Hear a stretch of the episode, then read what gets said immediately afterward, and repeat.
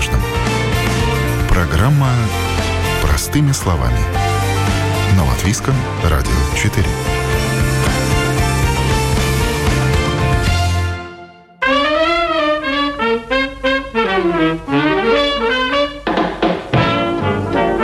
Когда мы говорим о пенсионере, то чаще всего представляем, что это человек в возрасте, умудренный опытом и сединами, вокруг него бегают внуки, суетятся дети, он носит очки, ведет размеренный образ жизни, возможно, даже занимается садом-огородом. 64 года и 6 месяцев – такой сейчас в Латвии возраст выхода на пенсию, при условии, что страховой стаж не менее 15 лет. На пенсии понятно, что делать – жить, доживать, делать все то, на что не хватало времени в молодости. Тут уж у кого как. Но как быть, если тебя списали в 35-40, и жизнь начинается с чистого листа? Это еще не пенсия, но уже вторая половина жизни, а значит, нужно заново искать себя, работу и место под солнцем. Это программа «Простыми словами». С вами я, Яна Ермакова, и прямо сейчас я отправляюсь в Адаже, где мы договорились встретиться с ветераном латвийской армии. А говорить мы будем о том, есть ли жизнь после армии, есть ли жизнь на пенсии. Вернее так, она точно есть, но какая?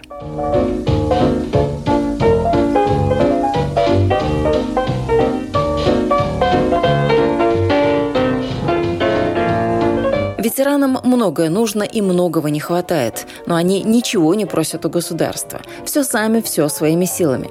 Хотя нет, просьба все-таки есть, и она всего лишь одна, чтобы помнили.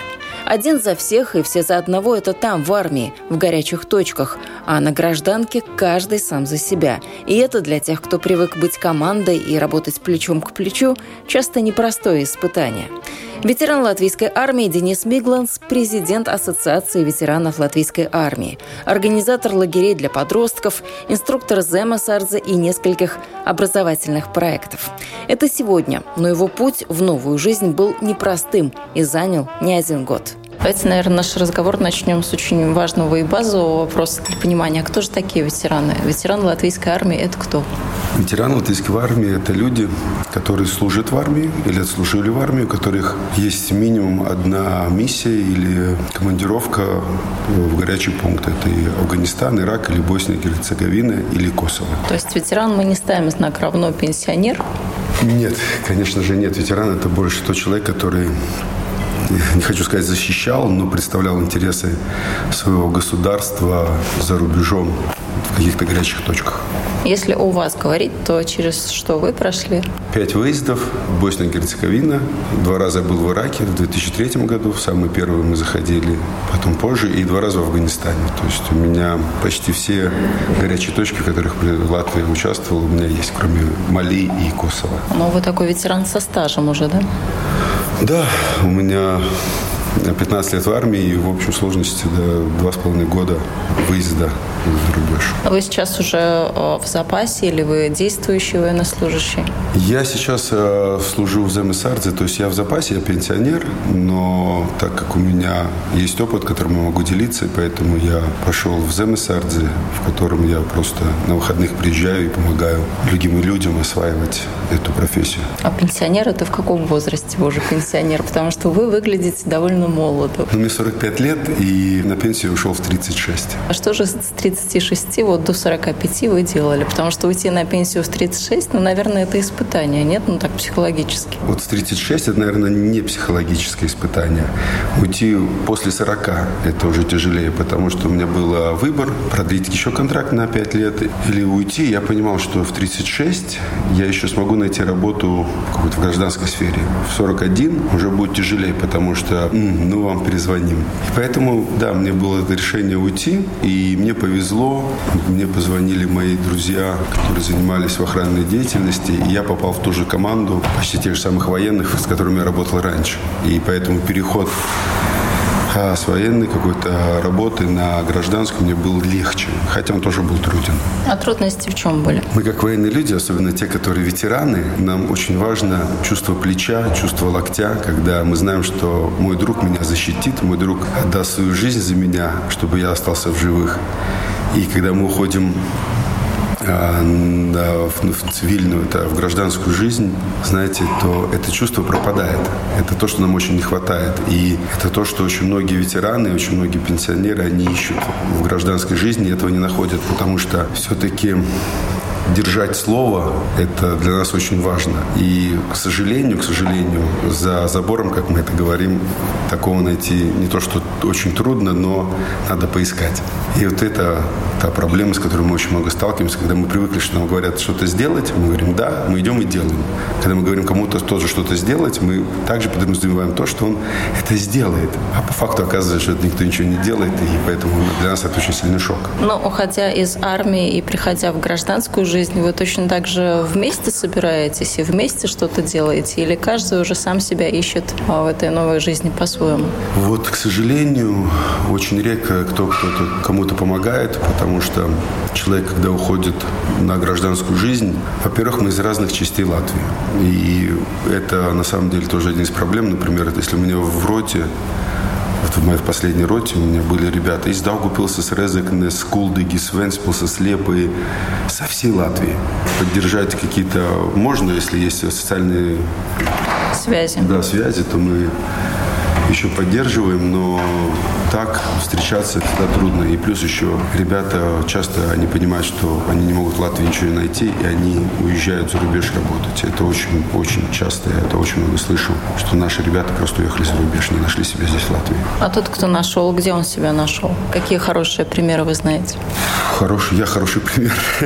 Расскажите, тогда начните с себя. Ну, находим мы себя в основном в службе охраны как э, в простой охране, в организации простой охраны, также в организации Close Protection, это личная охрана, телохранители, и очень хорошо там работаем. Плюс э, менеджеры какого-то среднего звезда, которые могут организовать логистику, это, это тоже очень удачно ребята устраиваются, потому что мы как военные, особенно ребята, которые были командирами, сержантами и выше, они умеют э, организовывать очень хорошо, организовывать и логистику, и обучение и работу людей, то есть это нас нам это, нас это обучают в армии, поэтому это для них очень легко. И есть хорошие примеры, конечно, есть, которые ребята устраиваются, они сейчас уже менеджеры хорошие, они учатся дальше, потому что мы еще не боимся учиться. Военные, мы все время учимся, все эти года в армии мы учимся. И для нас учеба это сама по себе подразумевает, ну, так и должно быть. Если какой-то курс, да, мы ищем курсы и обучаемся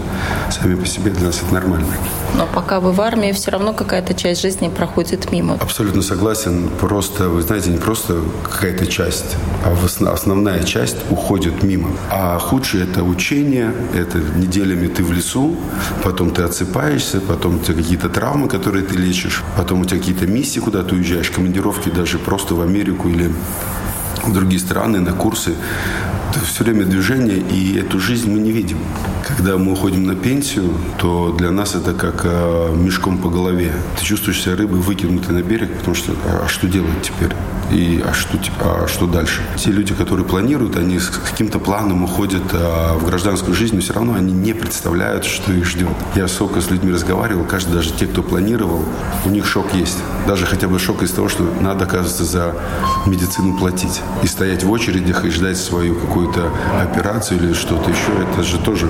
Мы привыкли, что что-то заболело, мы пошли в медчасть, нас посмотрели, если что-то серьезное нам выписали, направили к врачу, врач посмотрел, и это все происходит быстро.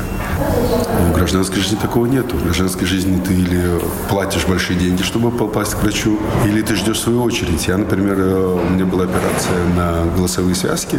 В армии мне ее сделали быстро, но когда я ушел на пенсию, у меня опять появилась эта же проблема. И я думаю, ну сейчас быстренько я все так же сделаю. А нет. Год надо ждать, надо и стоять в очередях вообще, чтобы к врачу попасть. И я так операцию себе не сделал. Я так с этим и живу. Потому что я понял, что я не хочу тратить силы и энергии именно на это. И я сейчас с ужасом думаю о том, а что будет дальше, когда я постарею, когда значит, вылезут болячки. А что государство покрывает, компенсирует, э, дает? Можно было получить какую-то реабилитацию. Сейчас у нас парень, он э, был ранен на миссии, мы ему сейчас помогаем. А, и государство дало ему, именно сейчас мы говорим, если армия, то армия дала ему реабилитацию через сколько-то лет, но дала реабилитацию, он пройдет реабилитацию в Юрмале. Но это такие единичные случаи, так, чтобы у нас это поставлено на какую-то постоянную основу, этого я не, нет у нас такого. Ну, то есть практически каждый сам за себя. Да, к сожалению, к сожалению, так и есть. Есть какие-то программы в, в нашем Министерстве обороны, эти программы я сам через них не проходил. И все мои знакомые, которые ушли на пенсию, эту программу тоже не получали. Я не говорю о том, что помощи нету, просто, наверное, это надо было э, писать и говорить, чтобы это получить. Но, может быть, вам как-то активнее нужно быть как ассоциации? Вы знаете, мы старались. Почему? Нет, нет, я это сейчас я не говорю с позиции какого-то обиженного человека. Нет, мы старались, мы писали в министерство. Я знаю, что есть психологическая поддержка для военных, уходящих на пенсию. Мы сами предлагали разные варианты, как облегчить жизнь солдатам, уходя на пенсию. Мы писали и предлагали разные варианты, которые не мы придумали, а которые уже используют наши соседи эстонцы и литовцы и другие страны НАТО. Э, но, к сожалению, поддержки от этого мы не получили. А что хорошего есть в Литве, в Эстонии? Что можно так позаимствовать? Ну, например, мне очень нравится, что в Эстонии, когда солдат, ветеран, уходя на пенсию через 5 лет контракта, через 5 5 контрактов, это 25 лет. Он последний контракт, например, говорит, что, знаете, я не буду продолжать, все, я собираюсь выйти на пенсию, то ему предлагают курсы э, автоводителя, С Е категория, то есть он после пенсии сразу может идти и работать на фуру, или э, курсы... Или автобус, вот смотрите, как да, актуально да, сейчас да. водители автобусов, да. да? Большая же проблема. Да, и, или там курс э, на выбор или курс автомеханика. То есть человек может выбрать, пройти бесплатно за эти 5 лет эти курсы, получить эти права, и уходя на пенсию, он может сразу пойти а, работать на фуру. Военный человек, для него работа на фуре хороший вариант, потому что он привык а, принимать решения, привык все самостоятельно делать, и поэтому у нас многие ребята, которые ушли на фуру работать, они очень прекрасно себя чувствуют, потому что для них это нет проблем. Приготовить себе поесть, рассчитать свой маршрут, когда отдыхать, когда работать, что делать. Там ребята, мне смотрю, там они мне пишут, на фурах они там занимаются спортом, все страны, в которые они ездят, они осматривают, ходят в музеи, то есть ведут такую активную жизнь. Я думаю, о, молодцы ребята. Или, например, а, если мы говорим вообще о профессии, то можно также, мы сейчас о водителях, автобуса за начали говорить, то также мы можем уже в другом министерстве спросить, а какие же нам на данный момент нужны профессии, и предлагать военным ту профессию, которая сейчас в данный момент у нас нам нужна.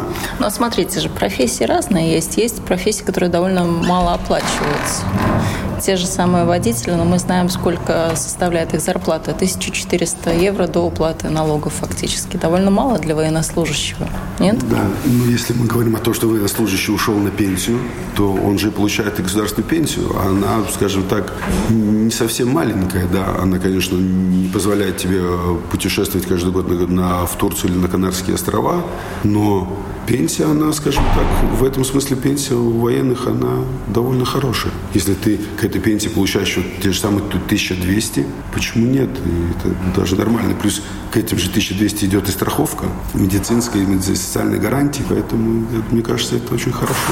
А вы с этим предложением обратились или только планируете нет, нет, обратиться? Нет. Мы уже писали, у нас мы писали, когда еще был министр, министром обороны Пабрикс, мы это писали и предлагали, и нам тогда ответили, что есть психологи, которые помогают э, пенсионерам, ну, нашим ветеранам выйти на пенсию, ну, и это было все. Официальный ответ есть, что у нас есть психологи. Психологи, а вот так вот профессиональная переквалификация? Да, к сожалению, этого нету, и я это очень сильно ощутил, когда я пришел, вышел на гражданскую жизнь, я понял, что я умею бежать, стрелять, извините, убивать. Да? И в гражданской жизни это никому не надо. А какие навыки пригодились? Вы уже говорили, что это ответственность, такое чувство команды. Что еще полезно в гражданской жизни? То, что вы позаимствовали в армии. Наверное, самое большое, что мне помогло, это, конечно, планирование. В армии нас обучают планировать все. И поэтому, когда я ушел на гражданскую жизнь, я смог спланировать, сразу поставить себе цель там, на год, на два, на три. Я понимал, что мне надо, и поэтому это очень помогает. И в гражданской жизни это когда человек где-то работает, ему дают задание, он быстро это спланировал и это исполнил, и это тоже очень ценится. А многие ли уходят в бизнес после армии, или это сложно все-таки? Знаете, я не хочу соврать, но я не знаю ни одного. Нет, я знаю, знаю, знаю пару людей, но это не огромный бизнес, это такой небольшой бизнес, который, да, они делают, им хватает на свой хлеб с маслом и с колбасой, но это единичный случай. Может быть, просто я не знаю таких людей.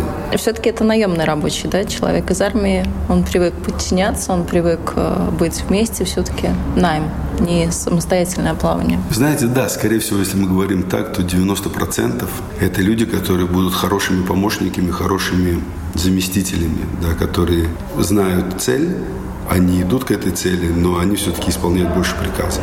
Но это, может быть, я больше по себе сужу. Я все-таки из тех людей, которые готовы быть хорошим заместителем. Да. Плюс еще очень военного человека очень сильно развито чувство лояльности. Военный человек, он будет лоялен и будет делать все, чтобы эта фирма получала больше доход. Мы когда военные были, мы смеялись. Почему, говорит, вы выключаете свет в туалете? Ну, потому что, выключая свет в туалете, НБС, национальные вооруженные силы, экономят деньги. Экономят деньги, у них появляется профицит денег. Значит, они могут дать нам премию. То есть военный человек, солдат, простой солдат, вот так он такой категории думает. И солдаты, и ну, вообще военные люди, они привыкли думать один level, один уровень наверх. То есть мы не думаем не только на своем уровне, как я должен сделать работу, но я думаю о том, как делая работу, как это скажется на общем фоне той самой фирмы.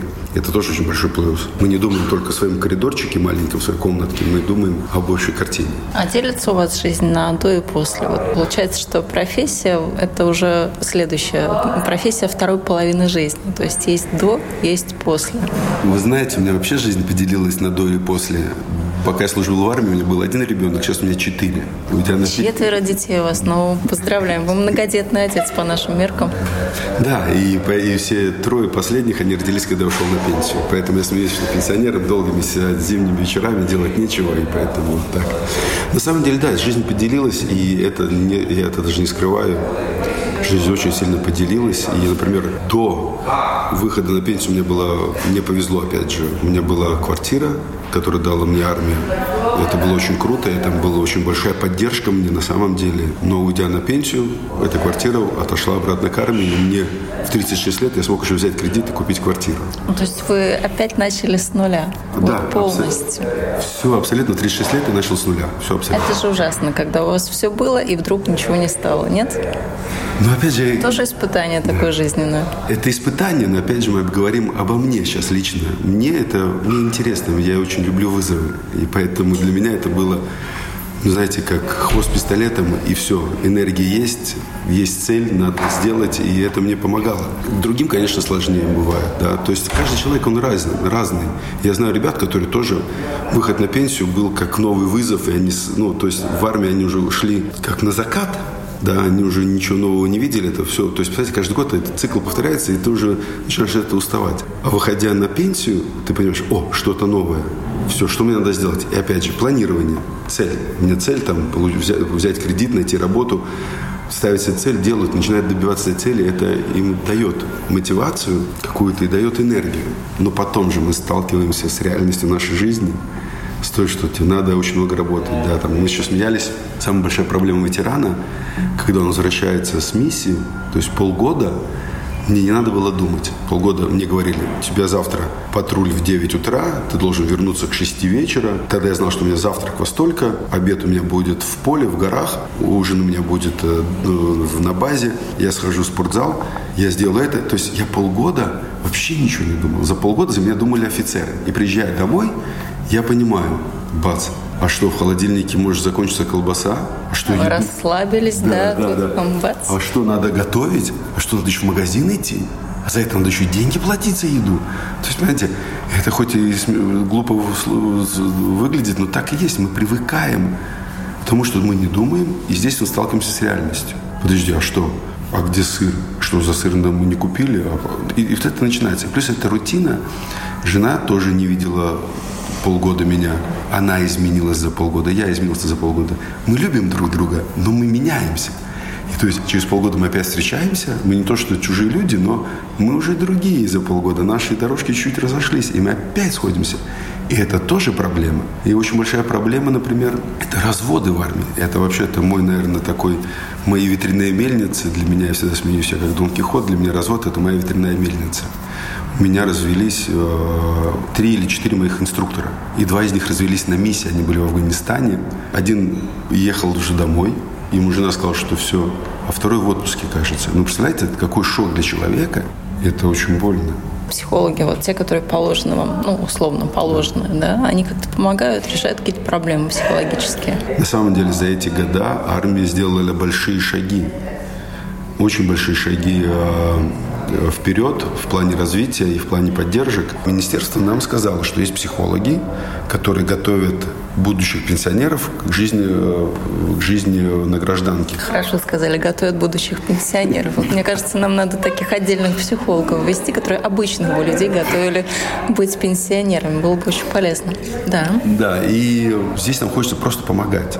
И на самом деле помогать не так, что я из своего кармана плачу, хотя из своего кармана я тоже плачу но помогать так, чтобы я знал инструменты, которые может дать государство, я знал, что инструменты, которые может дать а, какие-то бизнесмены, и инструменты, которые я могу помочь ребятам. И эти инструменты использовать в тот момент для каждого, потому что каждый случай индивидуален.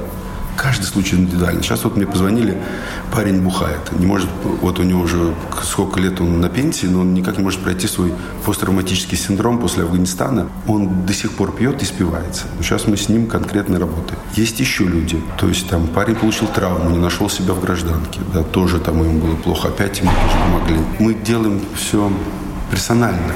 Но хочется это делать больше. Например, как эм, мы писали о том, что, например, ветеранам, почему, почему ветеранам не сделать проезд в Риге бесплатен.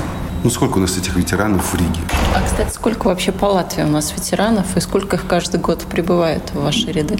Ну, в данный момент у нас а, ветераны не прибывают. Ну, если мы говорим официальных ветеранов, потому что миссия у нас сейчас... А, а нет, миссия есть в Косово, в Ираке в операции, я тоже знаю об этом. То есть они будут, но, понимаете, это не тысячи даже, может быть, и не сотни, потому что в основном едут одни и те же люди. То есть, как у меня пять миссий. Но я же один ветеран. Также и сейчас там ребята ездят, у которых уже есть а, опыт э, какой-то за рубежом. И они едут, и поэтому прибавка такая огромная. Мы не можем говорить, если мы говорим о таких цифрах, но это, наверное, ну, две с половиной тысячи от силы. Там, ну, Опять же, я не это хочу... на всю Латвию? Да, да, да. Я не хочу врать, но это немного. Если судя по моим карточку, по номеру, который мы получали, то это на самом деле там небольшие, небольшие количества. Государство нам помогает, конечно, там, у нас с карточкой ветерана мы получаем там 5% скидка на бензин, еще что-то. Ну, то есть какие-то бонусы идут. Но мы их часто не вытаскиваем. Потому что у нас был такой смешной случай, что один офицер, он в, в Курше закупался, и там написано ветераном, и пенсионерам скидки. Он был и ветеран, и пенсионер. И он вытащил свое пенсионное удостоверение, чтобы получить скидки, так его там обругали. Какой-то пенсионер посмотрел на себя в зеркало, там, и он уже больше не показывает, говорит, мне эти 5% особо не нужны. Да, и поэтому, да, мы говорили о том о проезде, например, в общественном транспорте. Это, может, не такие большие деньги для Риги для Рижского самоуправления, потому что сколько в Риге, мы говорили об официальных, то есть мы говорили, мы говорим о ветеранах, которые прописаны в Риге. Это немного людей. И это было бы, конечно, приятно ветеранам, потому что, знаете, есть такое чувство, что нас забыли. Также мы поэтому очень хотим ввести в Латвии День ветерана официально, как, например, в Америке, в Эстонии, в Польше, в Литве. Везде есть День э, ветерана. Везде есть.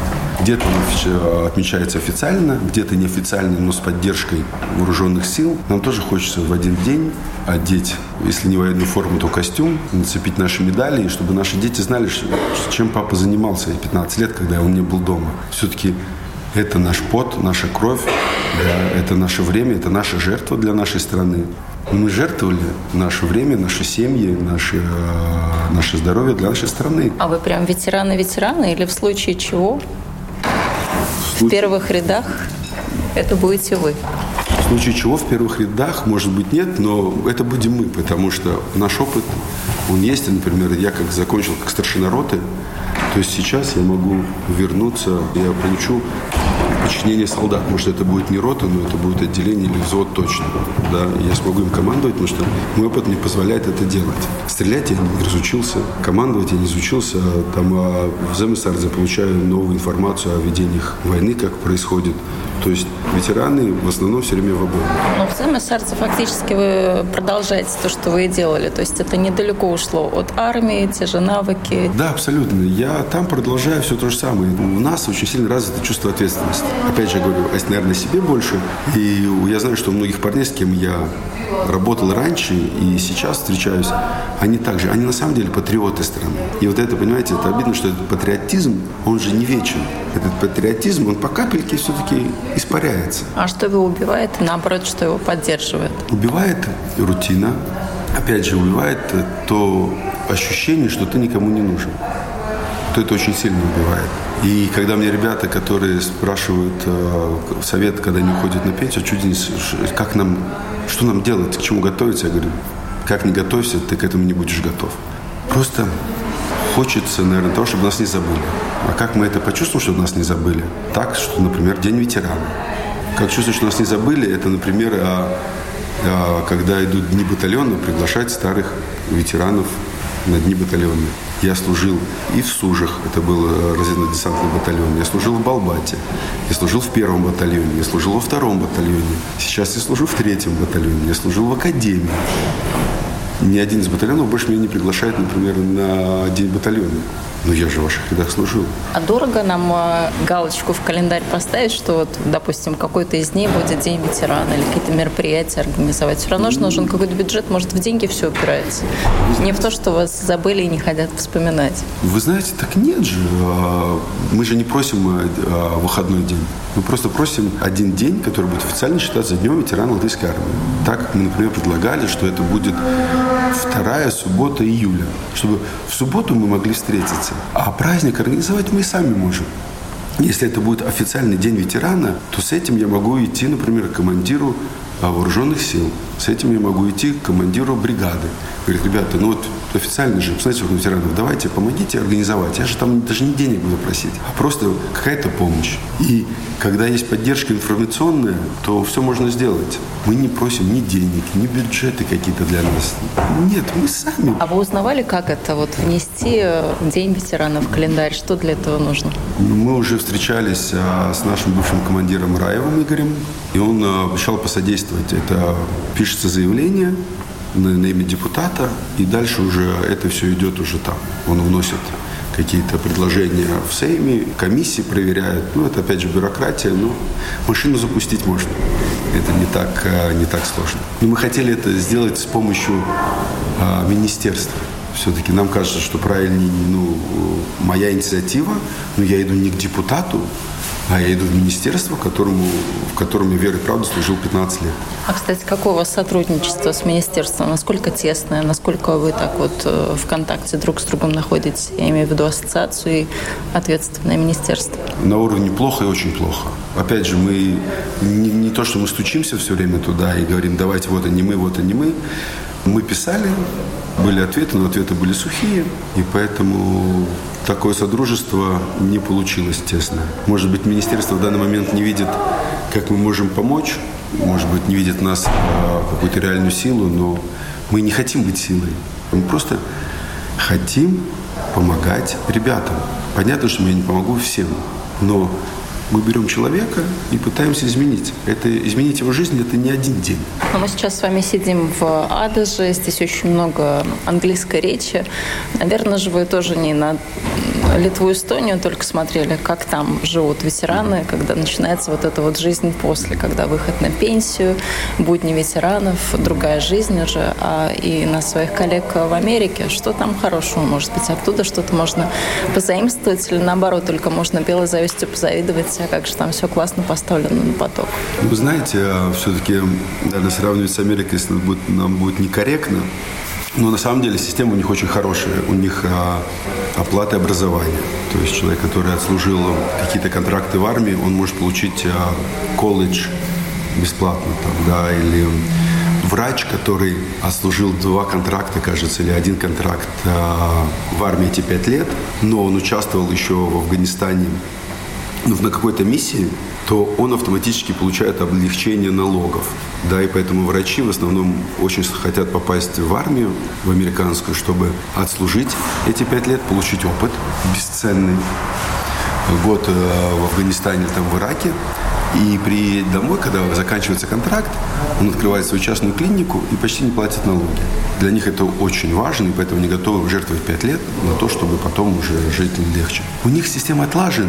Конечно, есть какие-то минусы, да, потому что у них в данный момент у них очень много ветеранов, очень много пенсионеров, и для системы это большая нагрузка. Но что мы можем взять? Конечно, мы можем взять это, во-первых, какие-то гарантии, что через 2-3 контракта, уходя на пенсию, я, может, не получу пенсию, но я получу как какой-то бонус от государства в виде там, обучения. А, а многие бы пошли учиться в университет, потому что это же еще ну, какие-то годы, чтобы приспособиться к новой жизни, получить образование, а в это время нужно как-то семью содержать, где-то работать. Я думаю, что больше половины пошло бы учиться. Сто процентов, потому что сейчас в армии почти все инструктора получили высшее образование они учатся заочно, получают высшее образование. То есть уже есть. И получить магистратуру, я думаю, очень многие захотели. Если, если государство дает какие-то бонусы, да, бонусы в виде обучения, бонусы в виде, может быть, каких-то налогов или еще что-то, люди только бы за. Я, знаете, я не знаю, я сейчас смотрю на молодых людей, как их замотивировать идти в армию. Да, и я не понимаю. Например, мой сын, он как бы хотел бы идти, может быть, в армию, да, но надо учиться. Но это тоже понятно студент. А те, кто не хотят учиться, не хотят идти в армию, как их замотивировать? Зарплаты хорошие, да. Сейчас то, что сделали для, для военнослужащих, это те, кто идут добровольно, это очень классно. Но молодой человек, он тоже хочет видеть что-то на будущее. Не только сейчас, там, чтобы у него была машина и у него хватило сходить в ресторан с девушкой на свидание, но что-то на будущее, если человек еще и думает о том, что, например, а, я там отслужил год или там остался на контракт 5 лет, но через 5 лет я могу пойти получить бюджет в РТУ в том же самом или в ЛУ, то я готов. То есть 18, 5, 23, в 23 я начал учиться, там 4 года, 27, и у меня высшее образование бесплатно. То есть это тоже так может мотивировать. А вы бы еще раз э, точно так же построили свою карьеру? Пошли бы в армию, потом пенсия, потом все то же самое, что и было, или бы что-то поменяли? Или бы выбрали совершенно другую профессию, более спокойную жизнь? Вы зацепили мою любимую тему. Что было бы, если да, бы, да? да? Каждый любит пофилософствовать. Да. Я сам родился в России, жил в Эстонии. И приехал в Латвию в 90-м году и получил гражданство по отцу. У меня папа латыш. И вы знаете, я через год для себя решил, что Латвия – это моя родина. Вот и все. Поэтому, когда мне был вопрос идти в армию, не идти, у меня все в семье военные, я пошел добровольно в армию, я остался в армии, и я служил в армии. То есть э, для меня это не было даже вопросов каких-то там, идти или не идти. Потому что я понял, что в Резекне в те года, 97-й, 98 год, 2000 народ спивался. Я понимал, что если я останусь просто в Резекне, да, даже я думаю, это во многих городах было, да, а если я просто останусь, то я просто сопьюсь. И этого я не хотел. И поэтому я принял решение идти в армию и ни разу не пожалел о своих решениях. Потому что решения, они нас закаляют. Ну, а сегодня вы возглавляете Ассоциацию ветеранов Латвии. Сколько вы уже в этой должности? А, два года, кажется. Я не считал. Это а сколько вообще ассоциация у нас действует? Когда она образовалась? В 2015 году. Так вас скоро можно будет поздравлять да. с десятилетним юбилеем, да, да? Да, да. да, у нас уже ассоциация около 10 лет.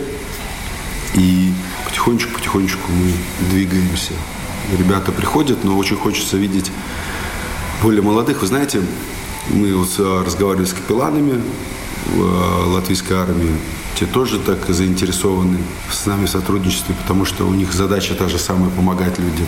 Мы хотим тоже видеть эти все инструменты, видеть эти все рычаги, как помочь ребятам и как а, их привести к этой жизненной гражданке. Сейчас тоже, видите, поднимаются э, проценты за кредиты. Некоторые уже уходят из армии только из-за того, что они уже не, не могут потянуть кредит. Им приходится идти искать другую работу.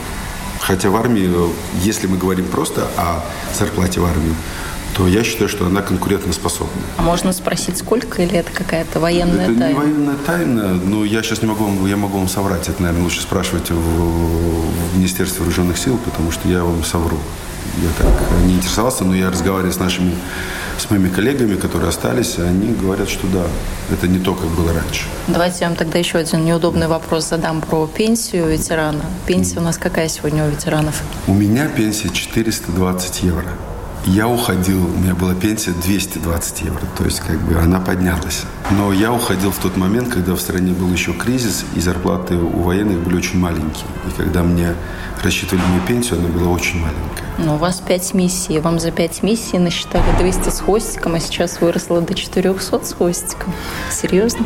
Ну, что делать, знаете, это, ну, как сказать, я в 36 лет уходил и не думал об этой пенсии.